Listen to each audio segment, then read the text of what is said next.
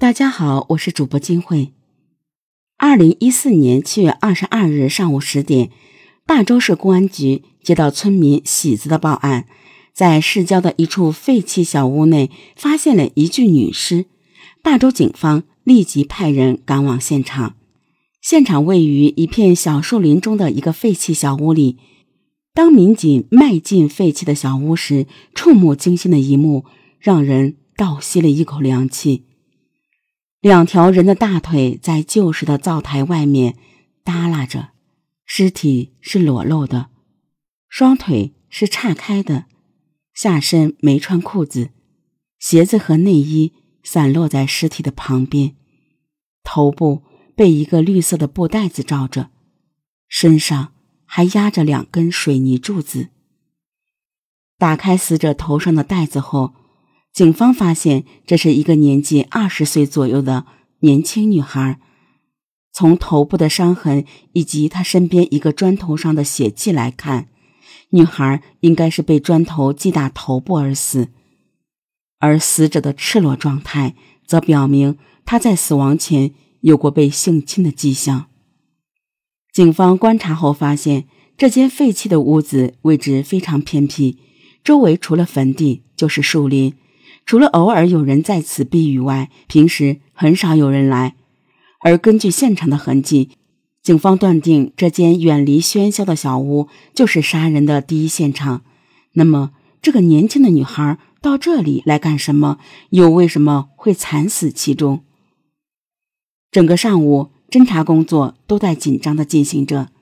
在这个看似密闭、实则开放的场所，杂物散落的到处都是。究竟哪些是路人所留，哪些是案件线索？这给侦查工作带来了很大的挑战。现场散落着大量的烟头，还散落着死者的一些物品，他的耳机、笔记本、推销松花粉的一些资料，还有一张银行卡放在砖上，还有一个手表。不仅如此，屋子里还有一些用来烧烤的烤架、签子、矿泉水瓶。这些东西一面干扰着警方的判断，同时还见证了这里曾发生的一切。死去的女孩可怜的躺在冰冷的灶台上，身上的衣服被扔得到处都是，双手被紧紧的反绑在身后。这样的姿势不难看出，自始至终她都处于无力反抗的状态。死者的双手被发动机的胶带打了一个结扣。捆绑住了，这个结扣打得有一定的专业性。如果死者用力挣扎的话，会越挣扎越紧。嫌疑人应该是对结扣这项工作比较熟悉的。嫌疑人用自己的专业技能将女孩捆绑成一个无法动弹的状态，在对女孩施暴后，他又费尽力气的将两块如此沉重的水泥柱压在女孩身上，这说明。嫌疑人唯恐女孩不死，警方由此推断，嫌疑人可能年纪比较小。除此之外，窗台上一枚新鲜的烟头更是引起了警方的注意，它看上去比其他所有的烟头都要新鲜。根据死者衣服有被灼烧的痕迹，推断凶手随身很可能携带有打火机，这说明凶手是一个抽烟的人。那么。窗台上这枚最新鲜的烟头，会不会就是他作案时留下的呢？一切都是推断，要想将现场还原，必须有强有力的依据作为支撑。所以，一回到警局，法医和技术人员就对尸体和现场提取的痕迹物证进行检验。就在此时，侦查员从死者身上携带的物品中找到了证明死者身份的线索。现场有一个笔记本，笔记本上记录了一个人名。当侦查员看到了这个人名，立刻联想到十九号到警队来登记失踪的男子，他姐姐的名字正好跟这个笔记本登记的名字吻合。死者婷婷时年二十四岁，家住天津市武清区，在一家保险品直销部担任销售工作。据店里的领导马女士说。婷婷是一个很上进的女孩，一门心思都在销售上。案发前，婷婷告诉他，自己通过微信刚刚认识了一个朋友，经过游说，对方答应加入到他们的直销队伍中，但是要求必须面谈。所以当天下午，婷婷要专门赶到霸州市的唐二里镇去见这个人。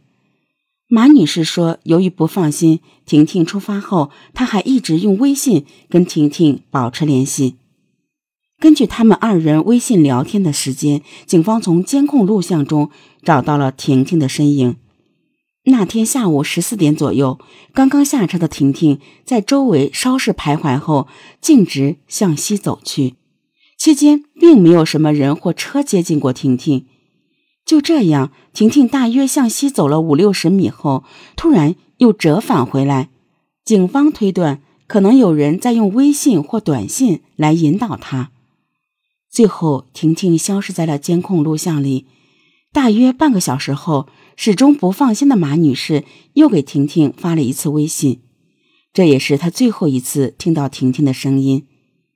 婷婷在微信里说：“他骗了我，不是唐二里，是霸州。”马女士明显听出语音里婷婷声音的急促，于是立即拨打婷婷的电话。但是从那时起，婷婷的电话就始终处于关机状态，直到有人在那间废弃的小屋内发现了她的尸体。小屋距离公路大约有一公里左右的距离。如果从公路走到小屋的位置，小路两侧都是树林、玉米地、坟地，相对来说特别偏僻。如果一两个人单独走过那段土路，或者即使一个成年的男子走过那段土路，心里都有几分恐惧的。那么，受害人怎么会走到这个环境中来呢？警方考虑，是不是有嫌疑人把他胁迫过来，然后对他实施侵害？受害人跟嫌疑人刚刚通过微信认识。如果说嫌疑人带着他往这种偏僻的地方走，作为女孩，正常情况下肯定不会跟随对方往前走。可是想想婷婷最后说的那句话，这是什么意思呢？事前有人要将婷婷从唐二里镇带到霸州去吗？这样的话，嫌疑人很可能有车。而婷婷很可能是没反应过来，就被拉到了这个偏僻的小屋。可是，既然有车，嫌疑人为什么还要选择在这个四处垃圾、布满灰尘的地方作案呢？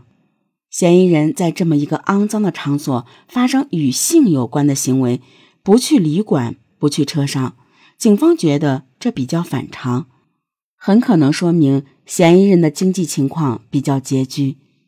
警方针对受害人的体位姿势看，分析凶手的性侵状态，推断犯罪嫌疑人应该处于性饥渴的状态。